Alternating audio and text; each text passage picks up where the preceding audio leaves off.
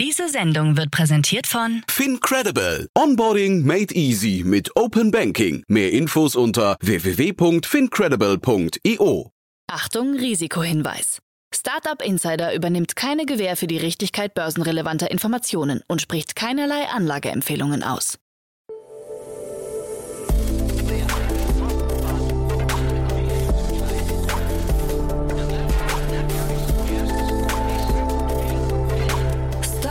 Insider Daily. Investments und Exits. Ja, einen wunderschönen guten Morgen und herzlich willkommen zu Startup Insider Daily. Ihr hört Investments und Exits, unser Format, in dem wir hier jeden Tag mit Investorinnen und Investoren aus der deutschen VC-Szene ja die wichtigsten Finanzierungsrunden des Tages oder der Woche besprechen. Und so auch heute. Ich spreche heute mit Daniel Wild, dem Gründer und Aufsichtsrat von Mountain Alliance. Und ja, es war ein tolles Gespräch. Ihr solltet auf jeden Fall dranbleiben, wenn euch der TV-Markt interessiert, also lineares TV oder auch Streaming und vor allem die Werbewirksamkeit von diesen Formaten. Da hat Daniel wirklich sehr, sehr, sehr viel Expertise. Hat mir großen Spaß gemacht. Man sieht eben, dass er schon ja, ein bisschen länger dabei ist, aber auch schon viel gesehen hat vor allem. Und dann haben wir gesprochen über den Bereich der Elektromobilität. Da hat Daniel nicht minder viel Expertise. Auch das ein sehr, sehr cooles Thema. Wir haben zwei Finanzierungsrunden besprochen aus diesen beiden Segmenten. Deswegen lange Rede, kurzer Sinn. Auf geht's mit Daniel Wild von Mountain Alliance.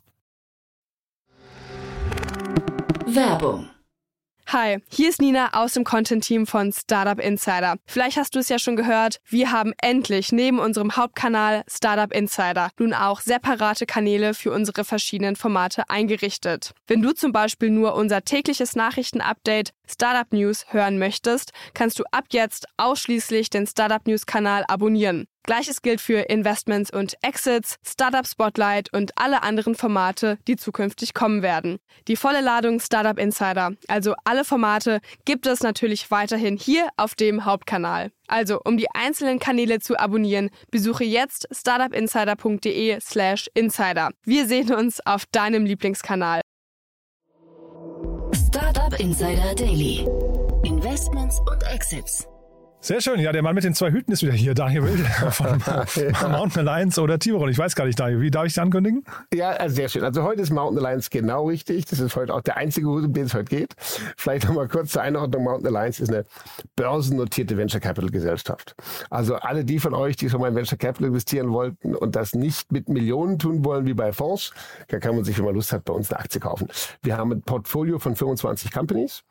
Darunter auch ähm, eine, um die es heute gehen wird. Da kommen wir nachher dazu. Ähm, beziehungsweise eigentlich sogar zwei, um die es heute geht. Darum ist heute der Mount Alliance Route genau richtig. Und diese 25 digitalen Companies, die wachsen und jedes Jahr haben wir zwei, drei Exits. Wir haben gerade letzte Woche den, den letzten Teil-Exit gemeldet. Auch ganz schön. Da haben wir einen, einen Teil unserer Alpha-Pet-Anteile verkauft. Alpha-Pet kennt man vielleicht auch so, Premium Pet Food. Marco ja, Healing, haben wir ja auch schon besprochen, ja. Genau, ja. haben wir schon Aha. besprochen. Marco Healing, super CEO und so. Also das war letzte Woche. Und, ähm, und heute geht's um, um zwei Themen, die auch beide sich im Mountain Alliance Portfolio mit anderen Themen spiegeln. Mhm. Nee, sehr cool, ja. Und ähm, gerade das zweite Thema oder, oder beziehungsweise das erste Thema, mit dem wir anfangen, da habe ich mich ähm, im Vorfeld gefragt, hat das überhaupt noch eine Zukunft? Also da, da, das musst du mir jetzt mal gleich erklären. Also ähm, im Genau. Zeitalter von Netflix äh, spielt das überhaupt noch eine Rolle, ja? Genau, da hast du, bist du gleich mit der richtigen, der richtigen Frage eingestiegen. Also, es geht um die Zukunft des Fernsehens, wenn man so will. Oder um die Zukunft vielleicht auch nicht des Klassenfernsehens, wie man sich kennt, das lineare Fernsehen, sondern eben vor allem das Thema Connected TV. Und was bedeutet das eigentlich? Und mitgebracht habe ich das Thema ähm, iSpot TV.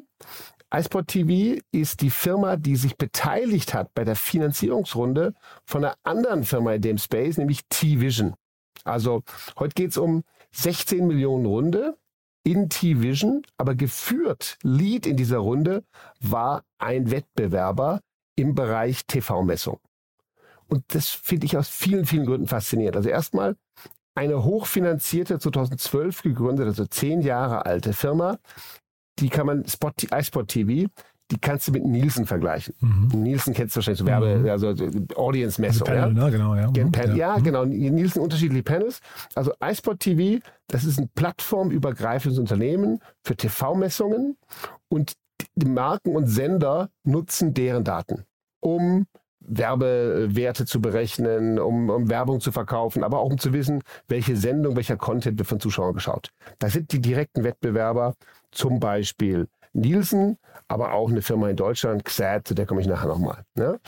So, und die haben sich jetzt beteiligt an einem, einer anderen Firma, die ein Panel hat. Ähm, und das ist die Firma T-Vision, also T-Vision. Auch eine amerikanische Firma aus New York. Und die können mit einem wiederum nochmal einem kleineren Panel zusätzlich besser verstehen, wer tatsächlich guckt und wie die Audience zuschaut. So, und das muss man jetzt mal einordnen, dass man überhaupt verstehen kann, was das bedeutet. Also in Deutschland werden, halte ich fest, Fernsehwerbegelder und Einschaltquoten berechnet aufgrund von 5400 Haushalten. Ich habe das schon mal Jahre gehört. Das ist 2022. irre, irre, irre. Ne? Das ist irgendwie so ein, so ein kleines Dorf, glaube ich sogar nur. Ne? Äh, So, so ein, Tot- ja, ja, so ein repräsentatives total. Dorf. Ne? Total lächerlich. Also das Panel, das, wird, das betreibt die GfK im Auftrag der AGF. Dieses Panel ist das, was in Deutschland entscheidet, wie viele Leute den Tatort gesehen haben. Da wird aus 5400 Haushalten hochgerechnet. Äh, Die allererste Frage ist mal, sind diese 5400 Haushalte eigentlich noch repräsentativ? Und wenn sie ständig neu gemischt werden, was bedeutet das dann für die Vergleichbarkeit? Also absurd. Ja? Und das vor allen Dingen, wir beide unterhalten uns über digitale Themen und das ist total oldschool. Naja, ist ja so, die Panels werden befragt. Es gibt, by the way, schon auch in Deutschland ähm, deutlich weiterentwickelte Themen. Es gibt schon eine Firma, die heißt AdScanner, die misst über Vodafone, kriegt die die Daten von Vodafones GigaTV. Die haben mal die Realtime-Daten von 80.000 Haushalten. Ja, das ist, da wird es schon, da wird's schon ein bisschen relevanter. Und Die, kriegen- Unterschiede wären spannend zu wissen, ne? Ja, was, was Ja, bei dem ja, einen absolut, rauskommt, beim ja. anderen, ne? Ja. Äh, Genau, die Adscanners gehen leider jetzt nicht ständig raus und sagen, dass AGF falsch war, aber das könnten die wahrscheinlich. Ja, also du hast da unterschiedliche Datenquellen. Und jetzt, warum ist das Ganze überhaupt so entscheidend? Warum finde ich diese Runde so spannend? De facto geht es ja genau um die Frage, die du gerade gestellt hast. Ist Fernsehen noch relevant? Und darauf würde ich beantworten, es ist absolut relevant, was, was Fernsehen ist, nämlich Bewegtbild. Es ist sogar relevanter denn je. Also Bewegtbild wird mehr denn je konsumiert. Und die Frage ist, wann wird es wie gemessen? Und klassisch spricht man von linearem TV und jetzt seit neuestem auch von Connected TV. Ähm, wahrscheinlich sind in Deutschland zwischen 20, 30 Millionen aller Fernseher Smart TVs. Die kannst du schon mal ganz anders messen und auch ganz anders ausspielen. Das sind nämlich eigentlich bereits de facto Internetgeräte, über die das Fernsehsignal läuft. Und du kannst anders messen. Und die, und die, spannende, die spannende Frage bei dem Thema ist, wie, wer hat eigentlich ein Interesse, wie genau zu messen? Die Werbetreibenden wollen wissen, ja nicht nur eigentlich, ob den Tatort viele geschaut haben, sondern die Werbetreibenden wollen auch wissen, haben die auch weitergeschaut in der Werbung danach oder jetzt im Fall von, von äh, RTL Pro 7, sind die im Werbebreak auch dabei geblieben? Und was eigentlich interessiert, das interessiert mich seit 20 Jahren, und darum ist das so ein spannendes Thema für mich. Eigentlich interessiert ja nicht nur die Werbetreibenden, wer es gesehen hat, sondern wer danach reagiert hat. Ja? Und ähm, ich mache seit 20 Jahren, haben wir äh, bei der Mountain Alliance unsere eigene TV-Agentur. Weil wir die genutzt haben, ja, die heißt Get on TV. Heute gehört die zu einer anderen Firma mit dazu, die heißt Beach, aber das ist, äh, das sind also beides eigentlich eine Agentur. Und wir haben die damals gekauft, weil das Internet hat, als ich meine erste Firma Get Mobile gegründet habe, gar nicht genug Druck hergegeben. Also wir, wir haben nicht genug Menschen erreicht. Ja, ganz am Anfang gab es gar kein Google. Das heißt, wir haben über Fernsehen Menschen ins Internet getrieben und haben über Fernsehen Abverkauf gemacht. Und um zu wissen, welche Fernsehwerbung funktioniert oder nicht, mussten wir die Fernsehwerbung zu den Kunden attribuieren. Und im Endeffekt geht es bei all diesen Themen jetzt, die auch jetzt passieren in den USA, da geht es genau darum, wer guckt, wer hat wirklich zugeschaut und wer hat reagiert. Und das Problem ist, du hast einen Medienbruch. Im klassischen Fernsehen hast du einen Medienbruch, weil du sitzt vorm Fernseher und jetzt gehst du in, in dem Augenblick, wo die Fernsehwerbung läuft, gehst du in dein, auf dein Handy, Second Screen, googelst, siehst, wow, dieses Hundehalsband wolltest du immer schon mal haben und bestellst das Ding. Und um das zu machen, haben wir damals investiert in eine Company, die heißt XAD in Deutschland und die macht genau dasselbe wie hier äh, Nielsen oder auch ähm, was jetzt hier iSpot, der Käufer oder der Investor in dieser Company, nämlich die messen Bild für Bild, Bilderkennung alles, was in den Fernsehern ausgestrahlt wird, um atomuhrgenau Signal zu geben, wann unser Spot ausgestrahlt wurde. Und diese Kunde wird gematcht mit dem Pixel auf der Website, wo du dann siehst, welche Kunden kamen in der Zeit. Da musstest du dann eigene äh, Algorithmen oder Logiken schreiben, um zu sagen, okay, ich glaube, diese Kunden kamen durchs Fernsehen. Weil nochmal zurück, in der digitalen Welt, in der wir uns bewegen, kann man jeden einzelnen Kunden tracken. Du kennst, du kennst den alten Spruch von Ford, glaube ich. Hm. Von jedem Dollar, den ich für Werbung ausgebe, sind 50 Cent äh, verschwendet. Ich weiß bloß nicht, welche 50 Cent. ja. das, das gilt in der digitalen Welt nicht. Und wenn jetzt eine iSpot TV sich beteiligt an T-Vision, dann dient es genau dem. Es dient der Tatsache nachzuweisen, dass Kunden was gesehen haben und dass Kunden tatsächlich auch die Werbung geschaut haben. Und ich als Performance Guy brauche den nächsten Schritt. Und der nächste Schritt ist nicht nur, haben sie es gesehen, sondern wie viele von denen in Prozent haben dann reagiert und gekauft. Aber eigentlich nicht nur du, sondern eigentlich auch die TV-Sender, die ja irgendwie ihre Daseinsberechtigung ins, in, in die nächsten Jahre retten wollen, oder? Ganz genau. Und natürlich, und jetzt wird es ja spannend, das Thema Connected TV, da zeigen erste Studien, dass das ganz schön viel spannender ist als nur normales TV. Das hast du auch schon gesehen. Zum Beispiel, wenn du, ähm, keine Ahnung, Primetime schaust, da kommt Günther Jauch, äh, Wer wird Millionär? Und manchmal wird das Fernsehbild kleiner, ist so ein L-Banken einge äh, eingeblendet. Mhm, mh. Das ist das sogenannte Addressable TV. Aha, okay. Wir könnten zum Beispiel Werbung machen für Startup Insider. Nur in, wo wohnst du in Berlin? Ähm, ja, Prenzlauer Berg im Großen. Okay, ja, genau, also gut, ja. Prenzlberg. Ja, wir, wir, machen nur im Postleitzahlbereich Prenzlberg, strahlen wir auf RTL Wer wird Millionär Werbung aus. Ja, da kennen uns schon jeder. Ich würde sagen, lass uns die anderen, die anderen Stadtteile. genau. ja, aber eine coole Idee, ja? Ja, also nur vom Prinzip her. Das geht heute alles so. Und das, und das super Spannende ist, und jetzt sind wir bei Amerika, jetzt geht es um Datenschutz.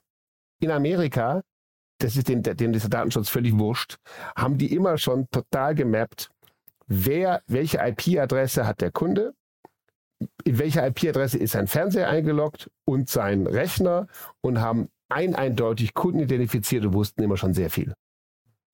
Das ist in Deutschland aufgrund unserer Datenschutzgrundverordnung nicht möglich.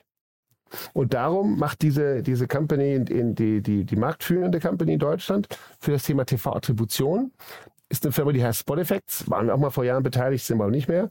Und diese Spot Effects, die können genau das tun. Die können quasi mit Connected TV inzwischen, die haben dann die Berechtigung, die kriegen dann von bestimmten Sendern und auch dann wird von äh, wird die Berechtigung eingeholt, diesen Check zu machen und die können dann für Sender tatsächlich messen, wer war drauf, wer war nicht drauf und können das auch matchen dann mit dem Kauf. Aber eben alles äh, GDPRS-konform. Ja. Aber das heißt, Nutznießer hier werden jetzt zum einen, wenn ich die richtig folge, die Werbetreibenden, die haben auf jeden Fall ein starkes Interesse daran, damit sie eben nur Stichwort 50 Prozent verloren, damit sie halt zumindest wissen, wo ist das äh, Werbegeld gut angelegt. Dann die TV-Sender hätten eigentlich auch ein Interesse. Jetzt hast du aber gerade gesagt, Datenschutz steht dir ein bisschen im Wege. Das ähm, finde ich jetzt schon wieder so ein Thema, fast mit so einem Geschmäckle, weil man halt eben Datenschutz ja auch gerne so zu Protektionismus von alten Branchen, ne? wenn ich jetzt denke, so die GfK mit ihren, was ich, die greifen zum Telefonhörer, rufen da diese 5400 Leute an und sagen, sag mal, was habt ihr genau. gestern? So, furchtbar, ja. Genau, und, und der Punkt ist, und das ist cool, diese Firma Spot Effects, ähm, die, die haben das gelöst. Die sind sozusagen jetzt in der Lage für die Sender, ähm, wenn du beispielsweise, du hast ein Smart TV zu Hause, ja, dann können die auf bestimmten Sendern bauen die den schon den Pixel ein und können dadurch die User identifizieren. Das läuft dann über Einwilligung. Aber heutzutage ist es so, obwohl du gar nicht merkst, dass du in deinem Smart TV eigentlich ein Websignal bekommst, bekommst du in dem Augenblick, wo du das normale Fernsehbild siehst, bist du heute anders. Äh, das ist wie, wie mit Teletext hinterlegt. Du kannst quasi einen Pixel aufspielen, kannst wissen, wer es ist. Das geht heutzutage. Und wenn das erlaubt ist, und da gibt es jetzt auch unterschiedliche Zertifizierungsstellen, das entwickelt sich in Deutschland weiter. Also genau dieses Thema Datenschutz steht dem nicht im Wege. Es dauert hier ein bisschen länger, weil es sauber gemacht wird, weil du überall die Einwilligung einholen musst und so weiter. Aber du kannst dann eben auch irgendwann sauber matchen, wer schaut und wer hat gekauft. Und das ist super, weil du plötzlich und ich bin ein Riesenfan von TV-Werbung. Ne? Das äh, hat man, glaube ich, schon mal in der Vergangenheit gehabt. Ich glaube, für mich, bei vielen Beteiligungen von uns, war TV der entscheidende Wachstumstreiber. Wer, wer ist das aber auch heute noch, würdest du sagen? Also, weil ähm, ich hätte jetzt gleich fragen wollen, so die Zukunft von linearem TV oder spielt das gleiche Modell auch bei Netflix und Co. Und Amazon hat ja jetzt, glaube ich, wie heißen die, Freebie oder so ähnlich, ne? Ähm, dieses dieses äh, werbegestützte TV, also jeder, jeder Streaming-Dienstleister kommt ja quasi mit einer werbegestützten Komponente gerade. Ist das gleiche Ecke oder haben die sowieso wieder andere Nutzungsdaten, weil sie Login-Effekte haben? Das ist die spannende Frage und das ist der Grund, warum es hier um einen, sagt, um einen riesigen Markt geht. Am Ende ist es die gleiche Ecke, weil ganz am Ende, jetzt am Anfang, wenn Netflix das erste Mal die ersten Werbeblöcke freigibt, dann werden sie alle Schlange stehen, alle wollen bei Netflix werben, weil tolle junge Kunden und so, ja. Aber in einem Jahr, wenn das mal abgeebbt ist, dann wollen alle über alle Kanäle hinweg wissen, wie viel Kunden erreiche ich, was ist mein TKP, also mein Tausender Kontaktpreis, was zahle ich nicht nur für die Kunden, sondern auch noch für die Kunden, die reagieren. Und irgendwann wirst du einfach bei jedem, also auf Dauer ist Connected TV dann jedes Bewegtbild-Werbeelement in jedem Bewegtbild-Content. Ja? Und das ähm, ist eben nicht so, weißt du, früher hat man gedacht, der Fernseher geht verloren, auf Dauer ist alles Google. Das ist eben nicht so. Weil Google ist vielleicht bei YouTube dann der Player über die eigenen Tools, aber bei Netflix ist es eben anders und bei TikTok ist es wieder anders. Und du wirst unabhängige Player brauchen, die für dich sagen, wie viel haben wirklich geschaut? Wer war das? Und idealerweise auch noch, haben sie reagiert. Und genau darum ist diese Runde so wichtig. Das ist jetzt ein weiterer Player, der entsteht. Ein anderer großer US-Player hat das europäische TV Squared gekauft für 160 Millionen letztes Jahr. Das ist derselbe, das ist alles derselbe Markt. Und darum, da wird quasi die Bewegtbild Berechnung, die, also die Bewegtbild, de facto die Messung von Bewegtbild Audiences und auf Dauer auch die Zuordnung, das wird hier neu verteilt. Und trotzdem, weil du gerade sagst, Google, das war auch meine Analogie, ist ja eigentlich eine Art Google Analytics nur für die äh, TV-Signale, ne, TV-Audience. Mhm. Ist das nicht hinterher auch so ein logischer Exit-Kanal? Also bräuchte nicht Google zumindest irgendwas, um in diesem Markt generell übergreifend mitzuspielen? Absolut. Also ich glaube tatsächlich, wenn es irgendwann, und das sind ja viele Player, ne? Also nochmal, ich habe ja gesagt, wir, wir hatten damals in Xert investiert und auch waren beteiligt an Spot Effects und das wurde eins und das ist heute einer von drei Playern in Europa, die das machen. Und jetzt gibt es diese ganzen Amerikaner, die unterschiedliche Sachen kaufen. Das wird irgendwann wahrscheinlich konsolidieren, gibt es vielleicht zwei, drei große. Und wenn über diese Player dann auch noch zusätzlich, das ist halt nicht so, heute machen die ja nur Messung. Ja? Und Google, glaube ich, hätte vielleicht ein Interesse, sowas mal zu kaufen aber bei Google wird ja auch gleich gebucht. Ne? Und das ist ja hier der Extraschritt.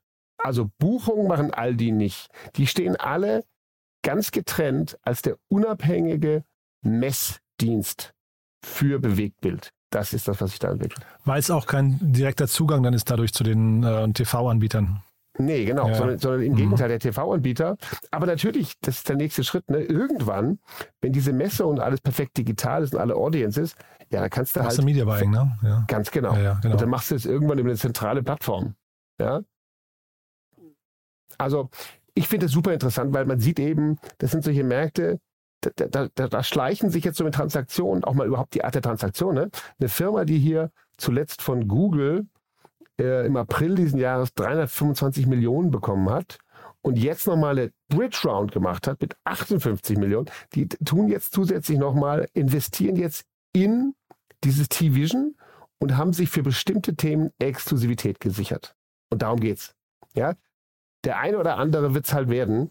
Und, und da, da bauen sich unterschiedliche auf. Also meiner Ansicht nach ist Nielsen jemand, der sowas irgendwann wird kaufen müssen. Müssen, ne, genau, ja. ja. Nee, sehr spannend, aber jetzt haben wir uns fast ein bisschen verquatscht hier, ne? weil du hast ja auch noch ein zweites Thema mitgebracht. Ähm, da machen wir das vielleicht jetzt ein bisschen eher im Schnelldurchlauf, äh, Daniel, ja? Äh, ja, ähm, gerne. Die, die Brücke eigentlich ganz cool. Wir haben jetzt eben über TV gesprochen und da ist jetzt zumindest einer der VCs, die mit drin sind, der German Media Pool, die sind ja eigentlich für den ganzen TV-Bereich bekannt, ne? Ja, absolut. Ja, genau richtig. Sehr interessant. Super Überleitung. Da wäre ich auch noch drauf gekommen. Also heute geht es im zweiten Thema um das Thema Juicer. Ja? Juicer ist eine App, die erst 2020 gestartet, mit der man heute, manche von euch werden die kennen, an 330 Elektroladestationen bezahlen kann. Das ist ja total sinnvoll, weil ich bin zum Beispiel in München. Hier vor meiner Tür ist eine E-Tankstelle für mein E-Auto. Da kann ich mit der Münchner Mnet-Card bezahlen. Aber ich könnte eben auch mit Juicer dort bezahlen. Ja? Und das ist äh, an sich schon mal eine ganz interessante Sache. Ich kenne Juice auch schon länger. Aber vielleicht noch kurz, du hast gerade 330, glaube ich, gesagt und da fehlt die 1000, ne? Ach, sorry, ja, ja, ja, sorry, sorry, genau. ja, sorry, klar. 330.000 Ladestationen. Und zwar, das ist auch spannend, weil ich glaube, das ist 330.000 Ladestationen. Ähm, das ist nicht nur deutschlandweit, sondern das ist auch schon, auch schon Europa. Aber das Ziel ist, dass in Deutschland alleine eine Million Ladestationen in 2030 stehen. Das ist das staatliche Ziel. Ja, das ist irgendwie ausgegebene Ziel im Rahmen von Energiewende und so. Aktuell werden nur 330 pro Woche neu aufgestellt. So kommen wir nicht dahin. Ja, da würde das Ziel, da würde man nur 20 Prozent erreichen. Das heißt, bei dem Tempo. Und das ist mit ein Argument, was die Juicers jetzt angeführt haben, um ins Hardware-Geschäft einzusteigen. Und das finde ich einen super interessanten, aber auch gleichzeitig so ein bisschen spannenden und ich frage mich auch, ob das klappen kann, Pivot, weil die haben jetzt hier alle möglichen Anbieter angebunden, 330.000 Ladestationen, jede Menge Kunden und die Kunden können darüber super entspannt, komfortabel Verbraucher die Ladepunkte finden. Jetzt machen sie aber den ganzen Anbietern, die sie heute aggregieren, selbst Wettbewerb, weil sie jetzt selber Ladestationen aufbauen wollen. Und dafür, und das ist eben auch interessant, haben sie jetzt eine Finanzierungsrunde eingesammelt von 31 Millionen, davon aber nur 6,2 Millionen Eigenkapital und 25 Millionen Fremdkapital. So, und das ist auch, warum, das ist klar, ne? Wir reden hier von einem Hardware-Geschäft, das heißt, das ist eigentlich das typische Infrastrukturfinanzierung, das machst du mit Fremdkapital. Du baust solche Ladestationen auf, die amortisieren sich über Zeit, das kannst du gut mit Fremdkapital finanzieren. Aber genau wie du gesagt hast, die 6,2 Millionen kommen von Vector Venture Capital, den Bestandsinvestoren, 2BX und dem German Media Pool. Und das hat mich total erstaunt. German Media Pool ist cool. Das ist ein Media for Equity Investor, ein VC, der vor allen Dingen auch über darüber, dass er Media gibt, investiert hat. Und gut, für diese App, um die App bekannt zu machen, klar, dazu brauchst du unbedingt, ähm, äh, da macht es total Sinn, Media einzukaufen, sozusagen statt Cash. Aber in der Runde jetzt, wenn es um Hardware geht, ähm, da, da, ändert sich viel. Also jetzt musst du plötzlich, du musst plötzlich das, das, das Hardware-Geschäft machen. Du musst die richtige Hardware haben. Du musst sie richtig betreiben können. Und du musst natürlich die Ladepunkte finden. Und da ist auch interessant, als Kunden wollen die äh, Key-Accounts erstmal haben. Also Einzelhandelsketten, Kinoketten, Parkhäuser. Ähm, das ist auch, sagen wir mal so, das finde ich ein interessantes Vorgehen, weil du natürlich da eine Captive Audience hast. Gleichzeitig ist die Frage, ob das jetzt tatsächlich dieselbe Frequenz hat und dieselbe Menge Geschäft bringt ähm, wie die klassischen Anbieter. Hm.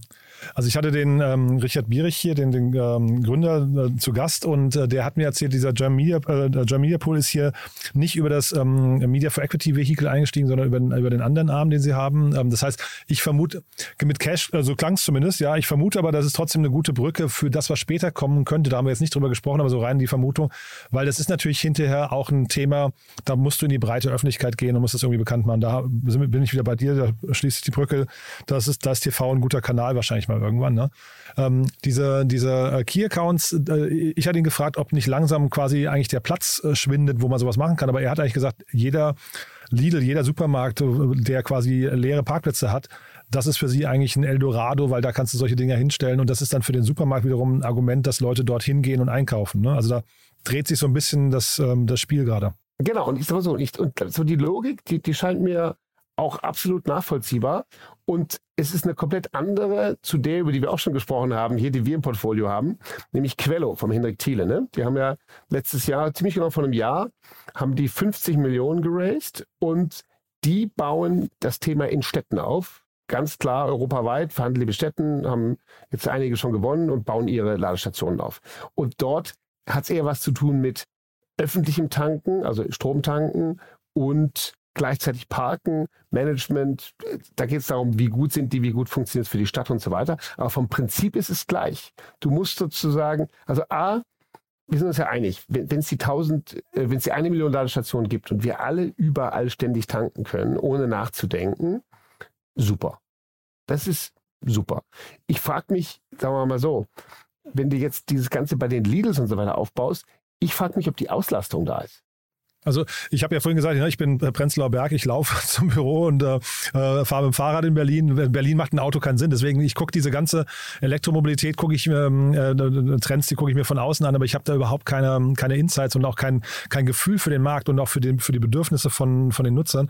Ich höre nur immer wieder, dass Leute stöhnen und sagen, boah, es ist, die, die, die Elektropunkte sind ähm, überfüllt und äh, nicht zugänglich, es gibt nicht genug und so weiter, die, die Reichweiten sind noch nicht groß genug ich habe so das Gefühl, dass das ändert sich gerade. Ich habe das Gefühl, da, da, fließt so viel Geld gerade rein, dass man sich auf in drei, vier Jahren keine Sorgen mehr machen muss. Ja, das glaube ich auch. Und ich meine, ich, also mein Eindruck ist tatsächlich, es wird jetzt wirklich viel Geld auf, äh, auf dieses Problem drauf geworfen, was gut ist.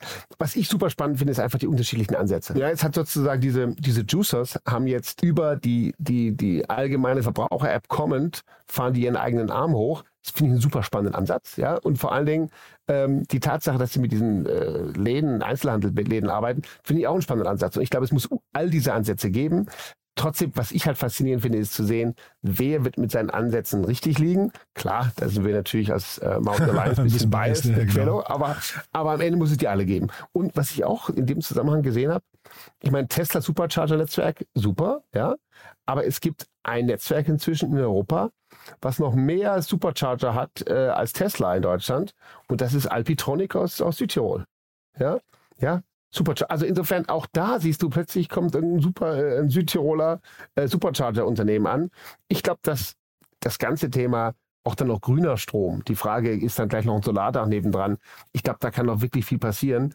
Und insofern, ich freue mich da über jedes Investment. Darum wollte ich auch das heute besprechen. Denn ich glaube, je mehr es von denen gibt, ähm, desto besser für das, was wir als Volkswirtschaft gerade äh, ausprobieren. Äh, absolut. Und ich, ich meine, das ist ein Markt, der sich wahrscheinlich irgendwann konsolidieren wird. Ne? Kann man, kann man schon, schon absehen. Aber äh, bis dahin ist doch erstmal toll. Also das heißt ja nicht, dass es deswegen Verlierer gibt, sondern es das heißt aber nur, dass ein paar vielleicht nicht über die gleiche Ziellinie kommen wie andere. Aber ich finde das, finde das großartig. Und ähm, ich weiß jetzt nicht, inwieweit die Politik, ich schimpfe hier oft über die Politik, aber vielleicht ist das sogar mal ein Thema, da haben sie vielleicht den richtigen Anker ausgeworfen mit ihrer eine Million Ladepunkte und haben gesagt, wir wollen da hin und dann hört, die, äh, hört der Kapitalmarkt irgendwie drauf und, und investiert. Ne? Ja, absolut. Und wie gesagt, nochmal zum Thema investiert, geht halt auch schnell. Ne? Das Unternehmen ist gegründet Anfang 21, Pre-Seed-Runde Anfang diesen Jahres und jetzt 31 Millionen. Gut, inklusive vom Kapital, aber trotzdem. Also ja, ich glaube, der Richard Bierich war, glaube ich, vor zwei, drei Jahren erst bei Höhle der Löwen mit einem anderen Startup noch. Ne? Also hat sich da von Ralf Stimmel, ja, der hat ja, Yukona vorher gemacht, ähm, war da, hat sich da von Ralf Stimmel ein Investment geholt, ja. Super, ja, ja sehr gut. Also. also wir wünschen den Jungs alles Gute mhm. und werden drauf schauen, welches von diesen äh, Elektrocharger-Unternehmen sich am schnellsten entwickelt. Cool. Daniel, hat großen Spaß gemacht. Bei dir darf sich aber jeder trotzdem melden, der A über Frühphasen, jetzt haben wir vorhin ja über Mountain Alliance gesprochen, aber vielleicht noch kurz die Brücke zu dir. Du bist immer gesprächsbereit für äh, spannende Themen. Man sieht ja hier so ein bisschen, in welche Richtung äh, so deine Sensorik ist, ne? Ja, absolut. Und sagen wir so, als, als, äh, als Tiburon, das ist mein privates Vehikel mit, mit einem Geschäftspartner zusammen, da investieren wir halt ganz frühphasig. Also da findet so typischerweise ein bisschen Traction, Seed-Runde, kann sich jeder bei uns melden. Hauptsache es ist digital. cool. Daniel, dann vielen Dank, dass du da warst und dann freue ich mich aufs nächste Mal, ja? Jan, ich mich auch. Bis dann. Werbung. Hi, hier ist Moritz, Marketing und Growth Manager bei Startup Insider. Wenn du über die verschiedensten Themen immer auf dem neuesten Stand sein möchtest, dann empfehle ich dir auf jeden Fall unsere Newsletter auszuprobieren. Von unserem täglichen Morning Briefing Startup Insider Daily zu unseren themenspezifischen Newslettern wie Krypto und Web3, Investments und Exits oder KI Kompakt bist du mit unseren Newslettern immer top informiert. Falls du interessiert bist, kannst du dich jetzt ganz einfach kostenlos anmelden und zwar unter startupinsider.de/slash insider. Startup Insider Daily, Investments und Exits. Der tägliche Dialog mit Experten aus der VC-Szene. So, das war Daniel Wild von Mountain Alliance und ja, ich fand es wieder mal ein richtig cooles Gespräch. Äh, zwei tolle Märkte, muss man sagen. Daniel hat ja immer diese tolle Vogelperspektive und schaut von oben quasi auf alles, was sich bewegt in diesen Märkten und äh, ordnet das dann auch richtig ein. Also fand ich wirklich großartig, hat mir großen Spaß gemacht. Ja, wenn euch gefällt, was wir hier tun, wie immer die Bitte an euch, empfehlt uns doch gerne weiter. Wir freuen uns immer, wenn wir Menschen, die uns noch nicht kennen, als Hörerinnen und Hörer begrüßen dürfen. Entweder einmalig oder hoffentlich dann auch als Dauerhörerinnen und Hörer. Von daher vielen Dank, wenn ihr uns weiterempfehlt. Und ansonsten euch erstmal einen wunderschönen Tag. Nicht vergessen, nachher kommen zwei richtig, richtig coole Interviews noch. Äh, dranbleiben lohnt sich. Falls wir uns nicht mehr hören, euch ein wunderschönes Wochenende. Kommt gut durchs Wochenende und dann bis nächste Woche. Alles Gute. Ciao.